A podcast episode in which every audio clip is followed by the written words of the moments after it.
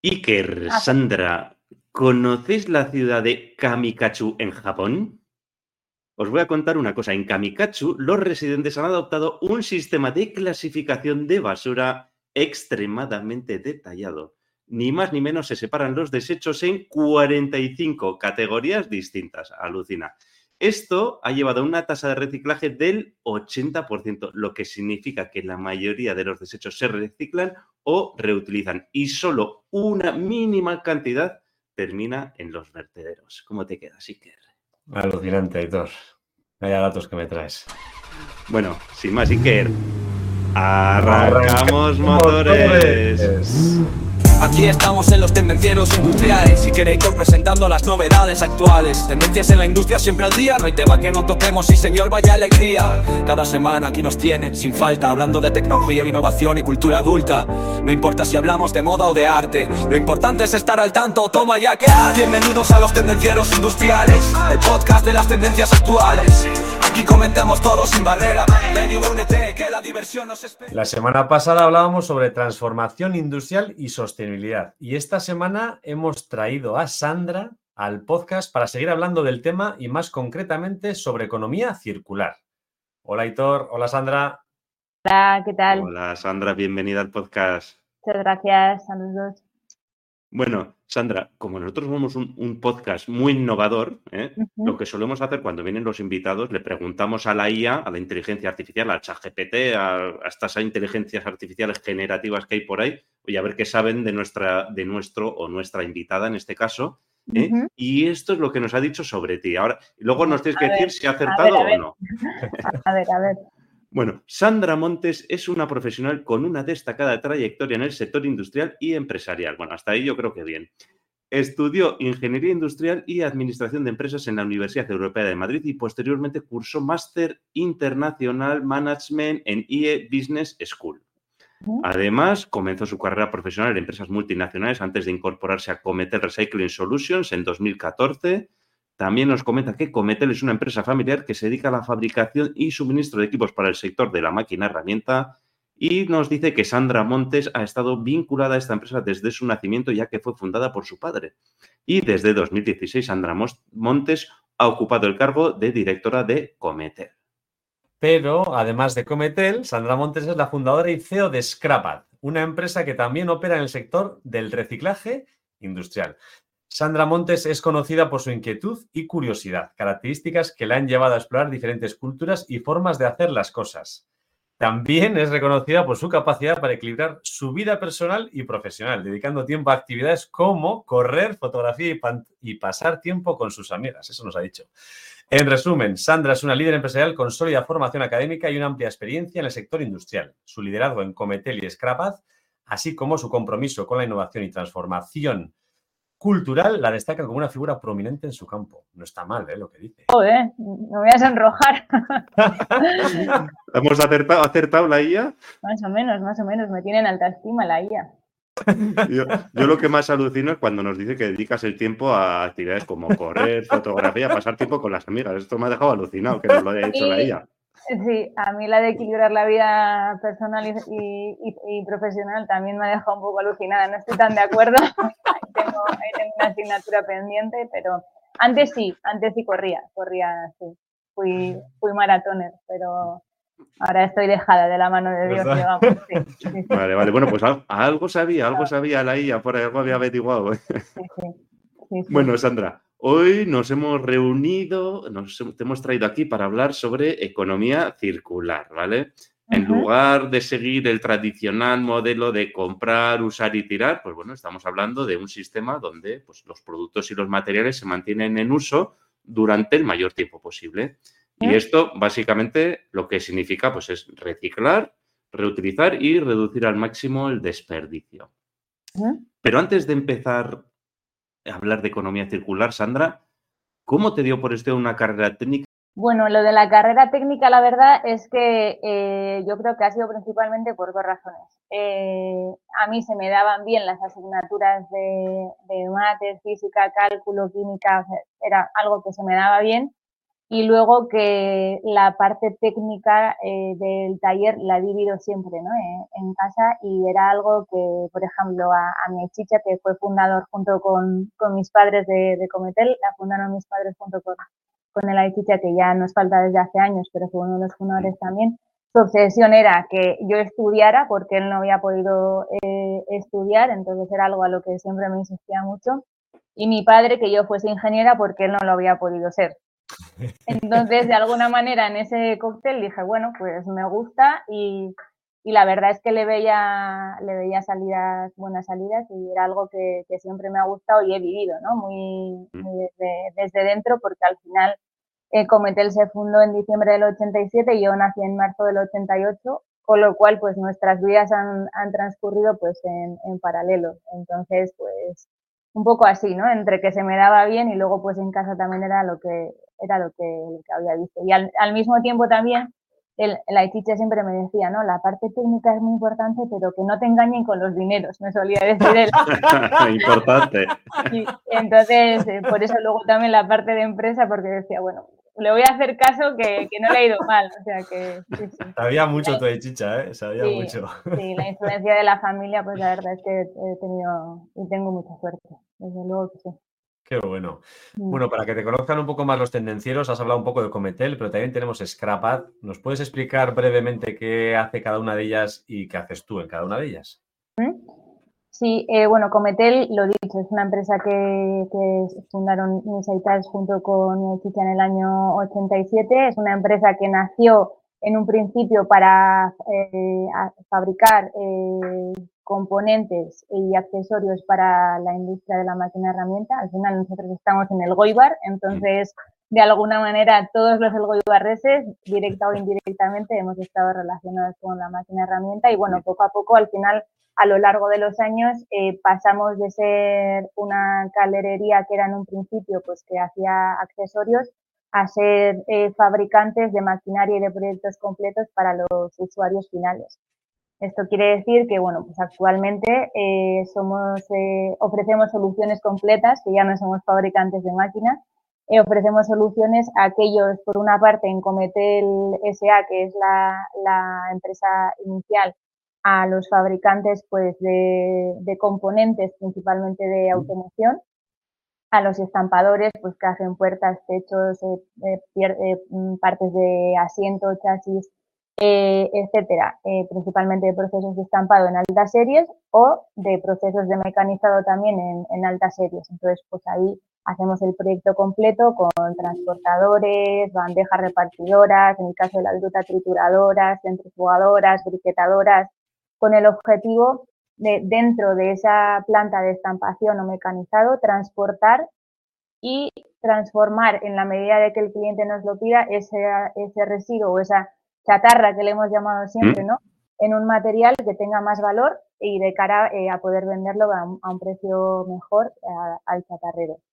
Y luego desde 2007 también un poco mm, siguiendo la cadena ¿no? de esos residuos eh, creamos eh, Cometel Recycling que es una empresa eh, que está enfocada de alguna manera en soluciones similares de muchas mayores dimensiones enfocadas para los recicladores y, los, y las grandes fundiciones. Entonces, de alguna manera tenemos el generador, la, el reciclador y la fundición haciendo la economía circular eh, real y dándole más vidas a ese material que en el caso de los metales pues eh, tienen ciclo de vida um, infinito sin perder sus propiedades, lo cual es muy interesante.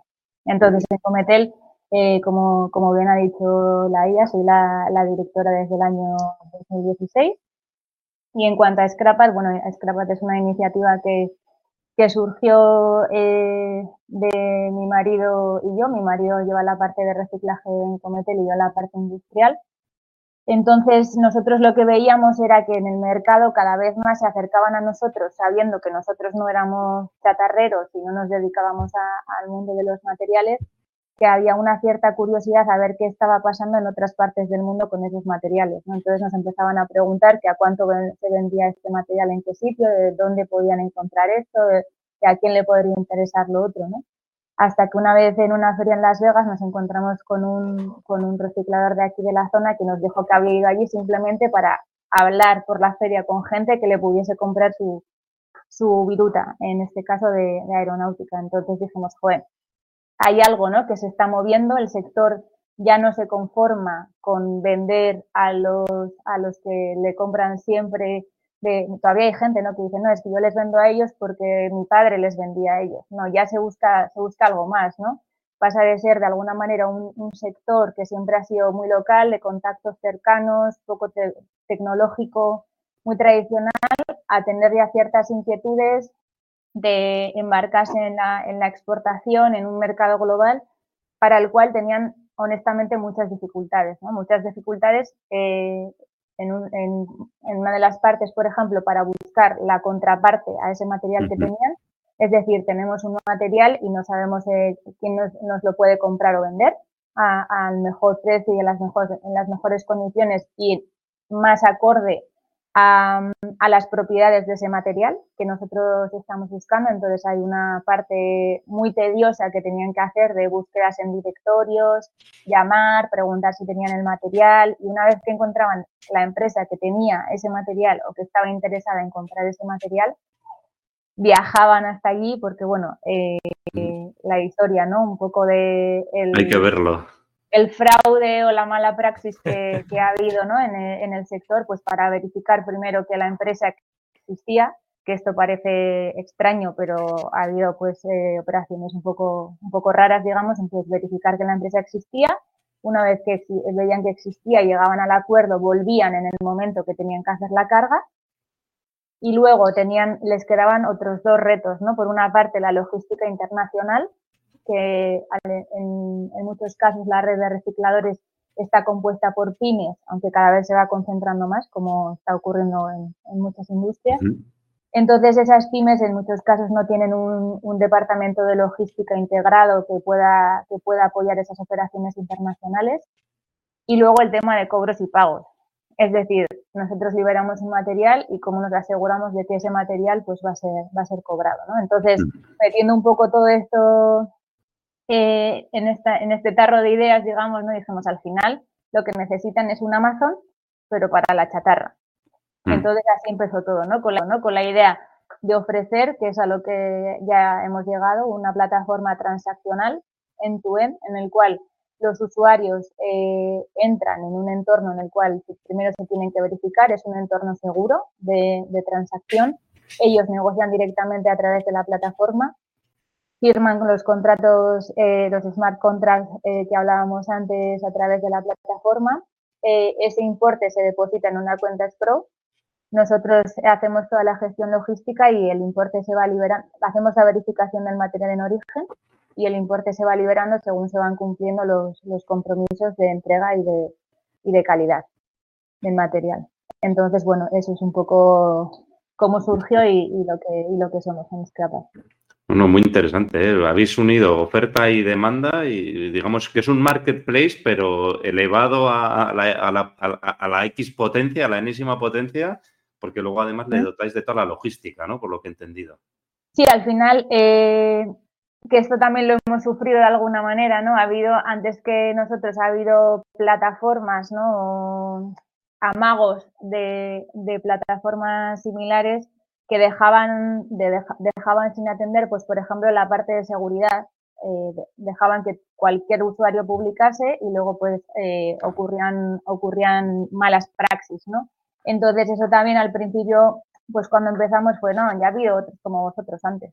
Entonces eh, la propuesta de valor la, la hemos tenido que dejar como muy clara para ver que nosotros no éramos otros más que veníamos a esto, sino que realmente veníamos a eso, a ofrecer un servicio, pero de alto valor, de alto valor, enfocado sobre todo a sus principales pains, ¿no? que eran el confort y la seguridad. es decir, poder encontrar la oferta y demanda eh, necesaria en cada momento al mejor precio y luego la seguridad tanto en la calidad del material como en los pagos.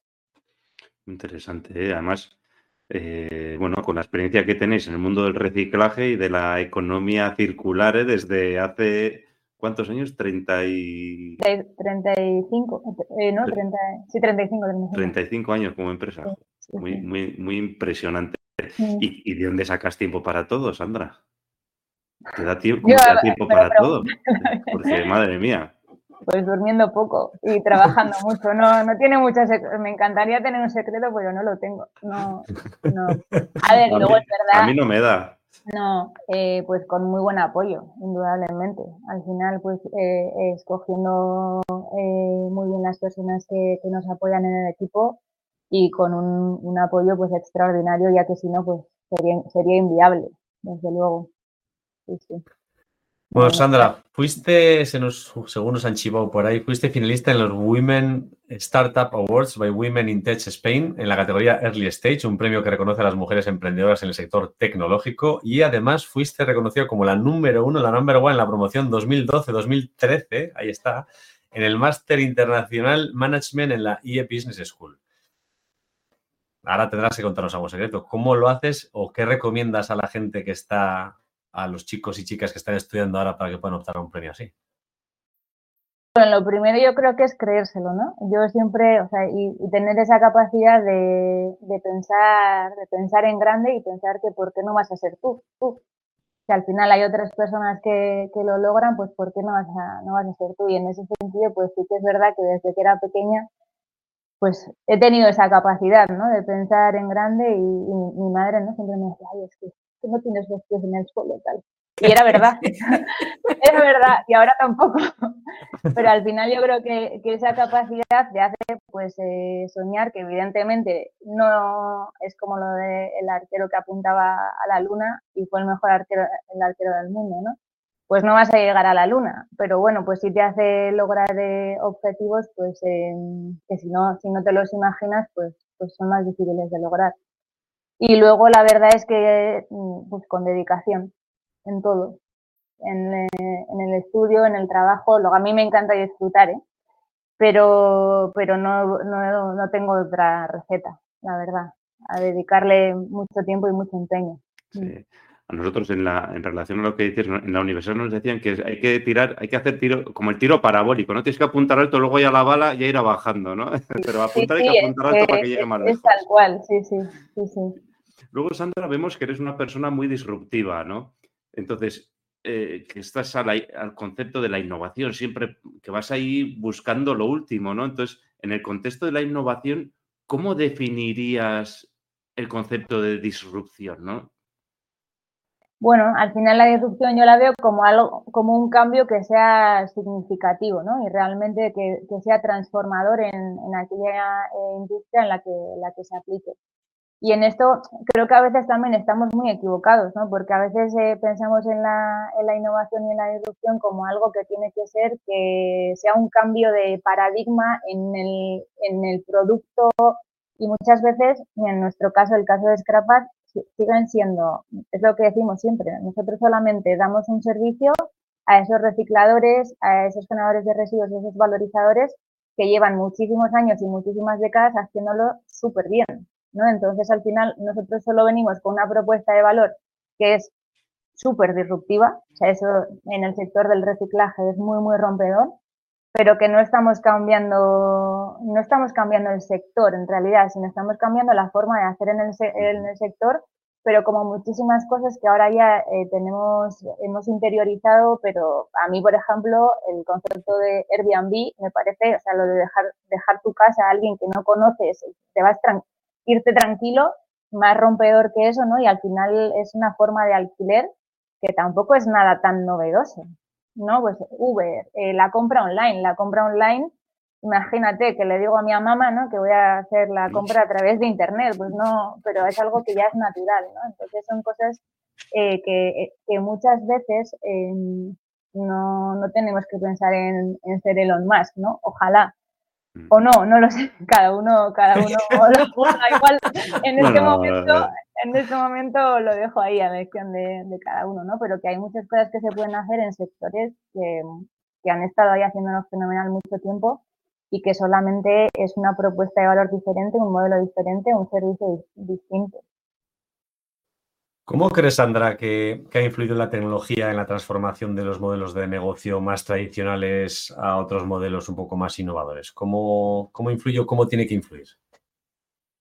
Creo que ha influido, a ver, no es que lo crea, ha influido radicalmente, ¿no? Hay los ejemplos que, poníamos, el del alojamiento, el de la banca, ¿qué hay más tradicional que, que la banca, ¿no? Que parece como algo imposible, ¿no? Que, que, se fuese a transformar con todo lo que conlleva detrás, porque nosotros muchas veces decimos, no, es que es normal que tengan esa desconfianza y allá, pero es que en el banco estamos dejando toda nuestra información de lo que ingresamos, lo que transferimos, lo que compramos, o sea, es, todo, ¿no? O sea, que, que, desde luego ha sido una, una, revolución y por eso nuestra forma de pensar, ¿no? Al final, eh, cuando nosotros eh, salimos con Scrapat, eh, todo, todo el mundo, o sea, nos ha dicho lo mismo, que eso no va a funcionar, que en el mundo del reciclaje esto no es así, porque esto es diferente, porque yo soy diferente, porque mi material no es tal.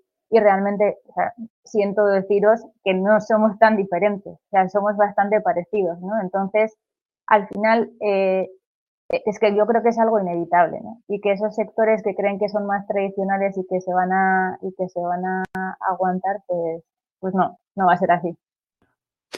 ¿Cuáles dirías que son las tecnologías clave? Te iba a preguntar por la economía circular, pero voy a particularizar, ¿no? En Scrapad, ¿cuáles serían las tecnologías clave dentro de Scrapad? Por ejemplo, blockchain eh, o Internet de las cosas. Eh.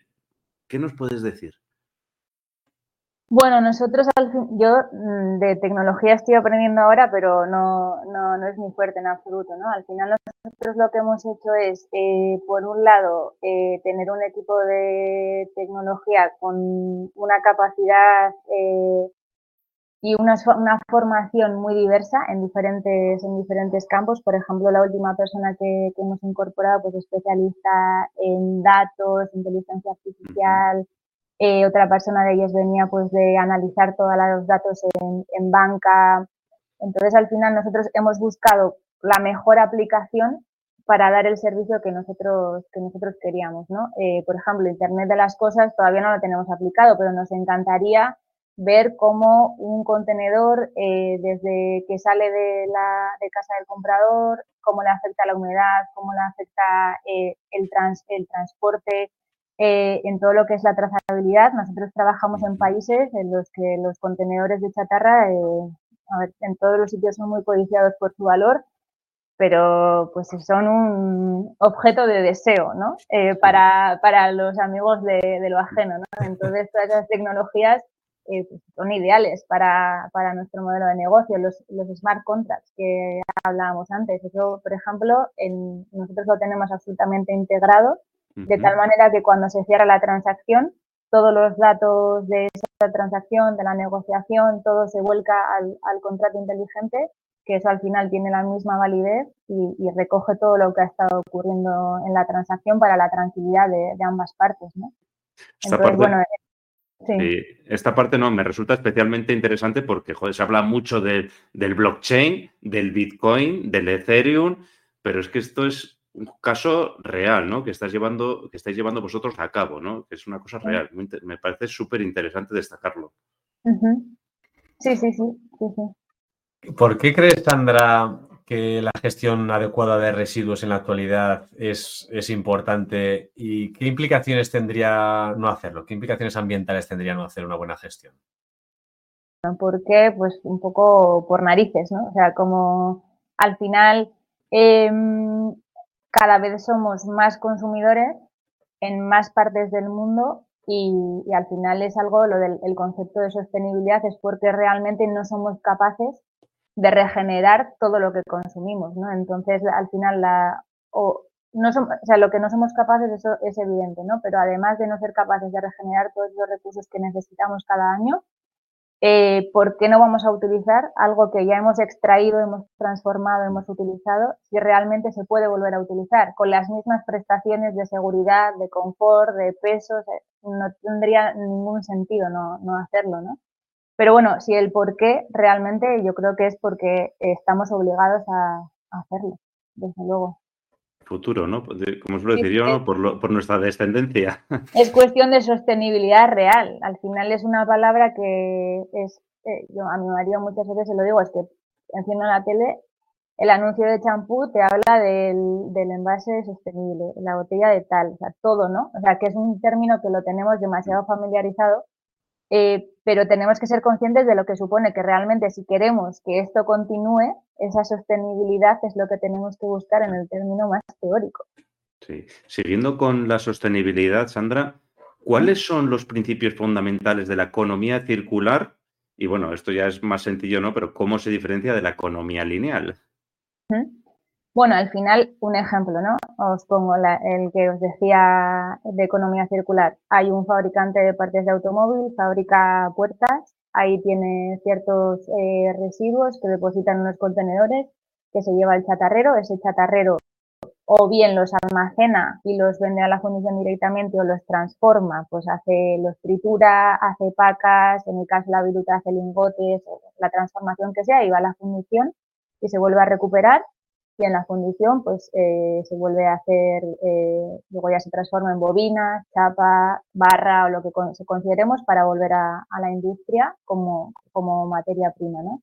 Entonces eso es la economía circular eh, en el, en el, desde el punto de vista más, más real y que, y que lleva existiendo muchísimos años. O sea, esta economía circular de esos materiales que han sido valiosos etcétera, lleva existiendo muchísimos años porque eso, eh, al final, donde estaba la pasta, ya se encargaban de, reciclarlo. Lo que pasa es que ahora eh, tenemos una corriente social en la cual hemos sido conscientes de lo que está pasando y luego eh, la legislación, afortunadamente, pues también se está poniendo más, más férrea, de tal manera que lo que antes en algún caso eh, podíamos, eh, o los recicladores, o, también, también como ciudadanos, ¿no? Podíamos em, asumir o plantearnos que vaya al vertedero, pues cada vez es más difícil, afortunadamente, ¿no? Mm. Entonces, cada vez nos planteamos más, o eh, como ciudadanos o como empresas, estamos cada vez más fiscalizados a, a reciclar. De hecho, es más, ya muchas veces no es solo los mínimos para, cumplir la ley, sino que en nuestros grandes clientes cada vez más y más dentro de su plan estratégico tienen los objetivos de, de ¿no? Entonces, ha, pasado como a otro, a otro nivel la, conciencia. Entonces, bueno, pues ahí para la economía circular, bueno, empezar por un diseño que, que sea sostenible. Un diseño, lo que decías antes, que nos permita reutilizar, nos permita reparar, y una vez que no nos permita esos dos puntos, pues nos permita que se pueda reciclar de la manera eh, más fácil y más, más sostenible posible, ¿no? Porque claro, si ese reciclaje nos va a suponer un consumo de energía, una transformación que no lo compensa, pues hay que poner un poco también en, la balanza, ¿no? Pues lo he dicho, la reutilización y la reparación, que muchas veces decimos, no, se me ha estropeado la batidora y, me, es más barato comprarme una nueva. Bueno, pues igual nos tenemos que plantear eh, cosas, ¿no? O sea, poner el reciclaje como, como la reutilización como algo prioritario. Luego, el reciclaje como tal, al final, en cierto modo, siempre es como el foco solemos ser las, las empresas, ¿no? Que el cumplimiento de los residuos, de, que está genial, que está genial, pero al final creo que es importante que todos los individuos seamos, seamos conscientes de lo que, de lo que podemos, de lo que podemos acertar. Luego las energías renovables, que bueno, eso eh, es un hecho, ¿no? Y, somos conscientes de, ello y luego pues eh, aprovecharnos de la revolución, ¿no? Y todo lo que nos ofrece la innovación en el ámbito tecnológico para que, para que esta economía circular pues se dé más fácil, ¿no? Que sea más fácil hacerlo. Está claro. ¿Qué otros modelos de negocio ves? Porque sí, a mí me queda claro que, digamos que para el uso el tema de lo que has dicho, envases ecológicos, eh, menos plástico, más papel. Eh, pero el modelo industrial, eh, modelos de negocio vayan hacia la economía circular. En, torno a la sostenibilidad hay, hay mucho, ¿no? Que realmente eh, como en la industria nos, nos resulta muchas veces complicado de incluso que nos venga a la cabeza, ¿no? El, el pago por uso, por ejemplo. ¿no? yo creo que en toda empresa tenemos eh, en, nuestra, en nuestras instalaciones, maquinaria y tal, que la tenemos como inmovilizado y realmente podría ser un pago por uso que podría ser compartido con, con, con otras empresas, ¿no? Por ejemplo, o sea, al final todo lo que es compartido, el car sharing, el carpooling, eh, que cada vez está más en boga, ¿no? Pero antes eh, cada familia, si eran cuatro personas, había cuatro coches y cada uno se iba, aunque tu vecino de al lado trabajase en la misma empresa que tú, cada uno se iba en su coche y volvía en su coche y no, pues yo creo que al final eh, sí que nos está, lo que nos está costando, ¿no? Un poco cambiar esa, esa mentalidad porque muchas veces pensamos que tienen que ser los demás los que, los que lo hagan, ¿no? Y, lo de compartir coche, por ejemplo, ¿no? Es un ejemplo como, como muy banal, pues realmente eh, por no coordinarnos o por no acomodarnos al horario que otros se adapten, pues dices, no, pues ya, pues es que al final todo eso lo que es eh, compartido eh, por servicio, pues al final abre, abre un abanico muy amplio eh, más allá del modelo de, compra que tenemos interiorizado en las empresas, ¿no? Hasta, hasta ahora.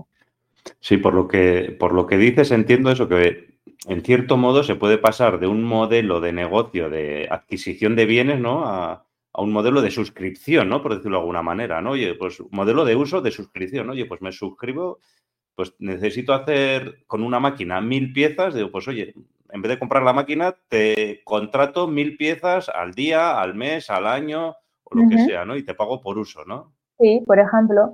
O eh, hay fabricantes de máquinas de reciclaje, por ejemplo, que son móviles, ¿no? Pues normalmente esas, por ejemplo, una cizalla móvil suele estar dentro de la misma planta del reciclador la utiliza y la lleva de una parte, de una parte a otra, pero dentro de su misma planta, ¿no? Entonces, joder, si es que es móvil. O sea, que no lo podemos tener más fácil para ese concepto de, compartir. Pero bueno, al final todo lleva, todo lleva su tiempo, ¿no? En su ciclo.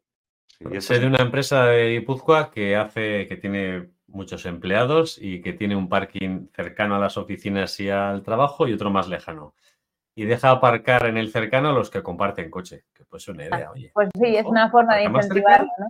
Vienes y vas andando más cerca. Y si vienes solo, pues te vas ahí lejos. Es así. Y, cuando seguramente que cuando nos toca aparcar lejos, pues nos enfadaremos y diremos que es súper injusto y que luego somos súper sostenibles. Sí. sí, exacto. Sí. Sí, sí. Bueno. Mm. Oye, ¿puedes mencionar algunas limitaciones o problemas que nos podemos encontrar al abordar em, la aplicación del modelo circular al reciclaje, al sector del reciclaje? Problemas. Por, mm. ejemplo, pues lo que hemos comentado antes, ¿no? El, hecho de que las empresas no tienen una mentalidad de compartir o del modelo de suscripción que decíamos antes, ¿no? Yo, al final yo compro y, me lo quedo, ¿no? Luego que no lo use, pero bueno, pero es mío, ¿no? Y cuando lo... sí. Bueno, sí, al final todo lo que es, eh, claro, eso no lo veía tanto como, como el reciclaje, ¿no? Sino como más desde el punto de vista de, lo sostenible. En todo lo que es compartir, al final, claro, si hemos fabricado algo que somos capaces de compartir entre varios, pues desde luego vamos a fomentar más esa, esa sostenibilidad. Pero también es verdad que para tener eh, claro, tampoco es cuestión de volver a las cavernas, ¿no? O sea, tenemos que combinar la, sostenibilidad con la evolución y con que la vida continúe y podamos seguir haciendo negocio y podamos seguir viajando por placer y por ocio. O sea, claro, yo, o sea, honestamente, tampoco soy partidaria de repente a dejar de hacer lo que mm. hacemos, ¿no? Sino ver cómo lo hacemos de una forma diferente. O sea, que la evolución también es, es importante, ¿no? Sí, a veces me acuerdo de eso, lo que dices, yo estoy totalmente de acuerdo contigo, Sandra, porque sí, eh, ahorro energético, eh, te duchas con agua fría, te digo, ostras. Eh. a mí no me apetece ducharme con, agua fría, pues si no tengo más remedio lo haré, pero desde luego no. Si me despierto y me tengo que duchar todos los días con agua fría, pues, pues no. Entonces, claro, la cosa es cómo vamos a hacer para que nos podamos duchar con agua caliente de una forma sostenible. Exacto. es, un poco, es un poco el objetivo, desde luego. Yo opino igual, sí. Nos has comentado algunas diferencias de, de Scrapat, del modelo de Scrapat, y la verdad es que me parece súper interesante todo el tema de que gestionéis la logística y lo de los smart contracts me ha bloqueado la cabeza porque creo que es la primera empresa que conozco personalmente que los aplica. Conozco muchos que venden que lo aplican, pero luego realmente no lo hacen. ¿Qué, otras diferencias? Es una maravilla, ¿eh? es una maravilla, desde luego. Hemos hecho unos cuantos capítulos sobre el tema y vemos muchísimas ventajas, la verdad, ¿eh? pero a la hora de picar ahí piedra, vemos que la gente no se acaba de animar. Para mí, esos dos, esos dos eh, características del modelo de negocio son súper diferenciadores, pero ¿tenéis alguna ventaja competitiva adicional con respecto a esos otros que lo hicieron en el pasado y que no supieron acertar? Sí, eh, actualmente nosotros es, sí que es cierto que en el mercado hay competidores, afortunadamente, porque si no seguramente estaríamos en, el mercado o en el momento equivocado, ¿no? Eh, hay competidores que están o bien con un modelo de negocio igual que el nuestro en diferente tipología de material, o bien empresas que están en los mismos materiales que nosotros en otro modelo de negocio. Entonces, eh, me explico un poco, ¿no? hay, una, hay una empresa alemana concretamente que sí ofrece el mismo modelo de negocio en, cuanto a la tecnología, ¿no? Al final nosotros eh, podemos presumir a día de hoy de ser la primera plataforma eh, de gestión en Tuen para materiales reciclables a nivel global. Se ofrece esta gestión en Tuen para materiales reciclables a nivel global. Pero sí que, por ejemplo, esta empresa eh, ofrece el mismo servicio para otro tipo de commodities que son, bueno, son las ferroaleaciones, que son como unos minerales que se utilizan luego para, para las acerías. Entonces, ellos tienen una propuesta de servicio muy parecida a la nuestra, una tecnología también muy, muy avanzada, un equipo de tecnología eh, súper potente, pero están en otro, en otro nicho de materiales. Que esto eh, nosotros consideramos que es, al final, para tratar en la chatarra hay que conocer muy bien la chatarra y los materiales reciclables porque tienen una dificultad añadida de alguna manera. Son materiales heterogéneos, eh, mezclados, húmedos. Entonces, bueno, hay que conocer bien para, para que tanto comprador y vendedor al final sea un win-win para las, para las dos partes. Y luego hay otras plataformas, otros portales que trabajan con materiales reciclables como nosotros, pero en unos modelos de negocio eh, diferentes, eh, más parecidos pues a, un idealista, que nosotros en al principio, cuando no teníamos equipo de tecnología ni un duro para contratar a, nadie, pues eh, teníamos una, una, web en la cual los usuarios, nosotros verificábamos que eran empresas que tenían un FIT y que no tenían problemas de blanqueo de capital, etcétera, y publicaban entonces ellos publicaban sus necesidades con su contacto y todo, se ponían en contacto entre ellos, hacían las operaciones entre ellos y, nosotros, pues bueno, os podéis imaginar que ya les habíamos visto.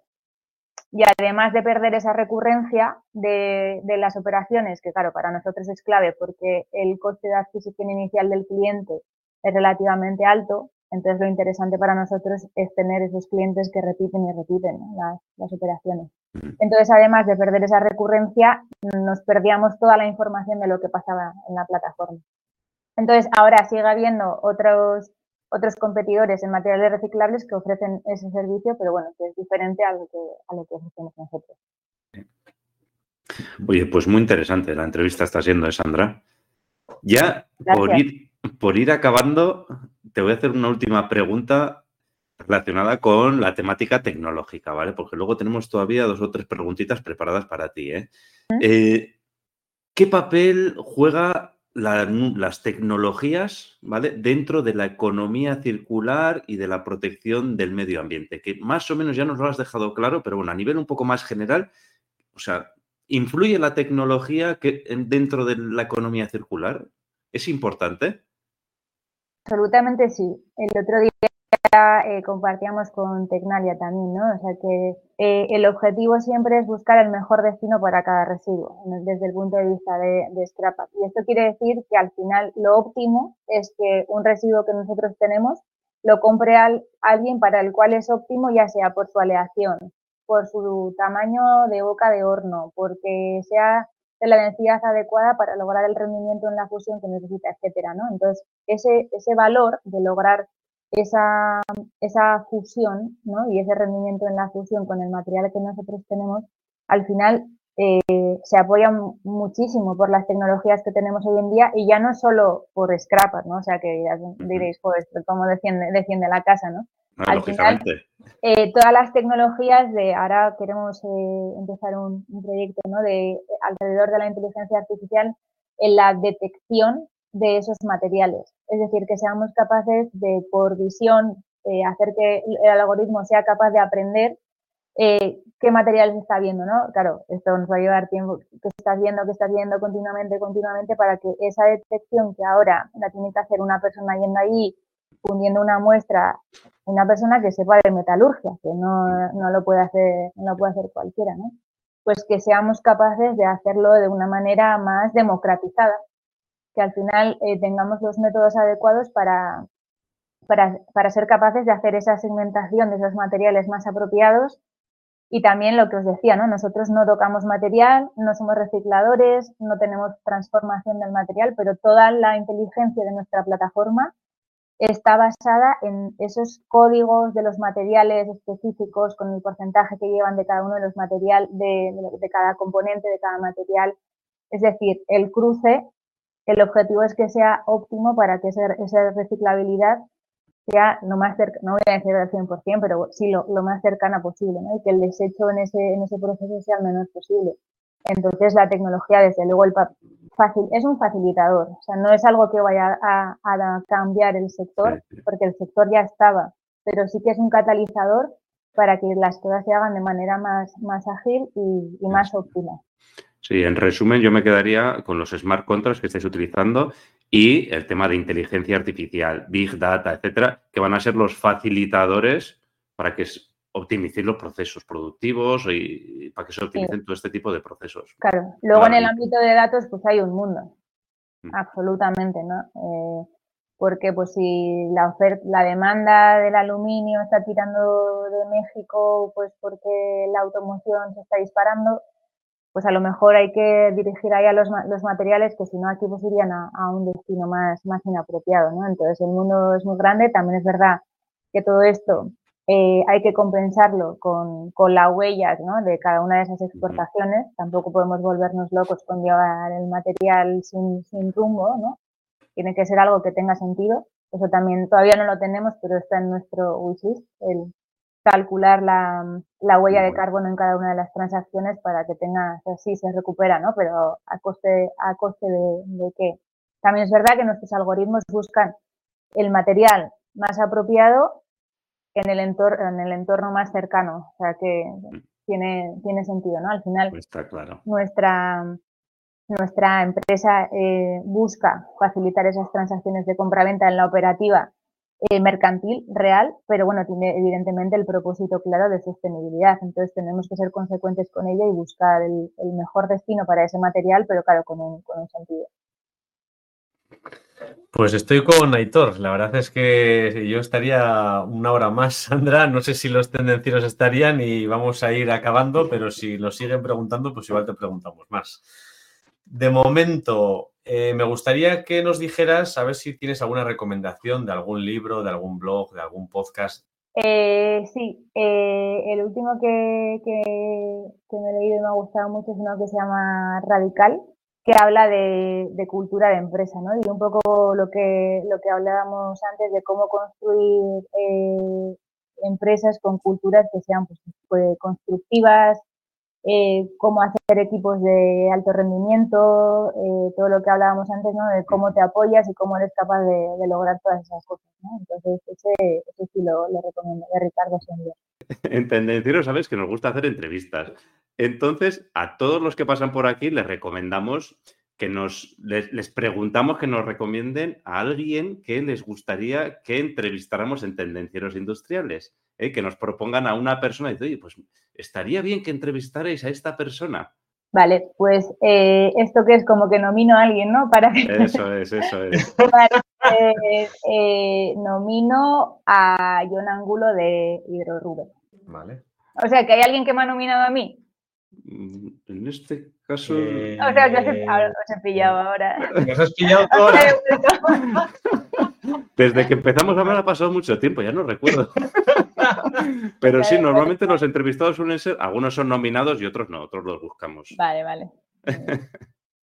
bueno, y por acabar, Sandra, ¿dónde pueden encontrarte los tendencieros industriales? Bueno, pues en LinkedIn, eh, Sandra Montes Pérez. Eh, y bueno, al final eh, yo siempre digo que yo estoy muy agradecida a, a, todas las personas que me han ayudado a lo largo de mi carrera y, bueno, pues al final yo sí que estoy muy comprometida ¿no? en, ayudar a, quien pueda y sobre todo em, sé que para esas niñas, ¿no? que muchas veces eh, yo he tenido mucha suerte, yo siempre lo digo, ¿no? que al final he tenido ese, ese apoyo y encima de muchas veces de, mi chicha, de mi padre, de mi hermano, de mi marido, ¿no? Entonces, de o sea, que me han apoyado, pero sí que creo que hay, hay muchas niñas, ¿no? Que necesitan un poco ver esa, mm, esa inspiración, ¿no? O ver cómo se pueden hacer cosas en sectores de automoción, de reciclaje, de tecnología, ¿no? Que siempre son los sectores de, hombres, o sea que la verdad es que eh, estoy muy comprometida con eso, así que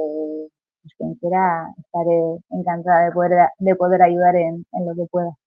le dejaremos tu link a LinkedIn, nunca mejor dicho, eh, en las notas del programa con esto, Sandra, agradecerte que hayas venido a nuestro podcast, que te hayas pasado por Tendencias Industriales. Ha sido una entrevista la más de interesante en la que hemos aprendido mucho y nada más que darte las gracias. Gracias a vosotros.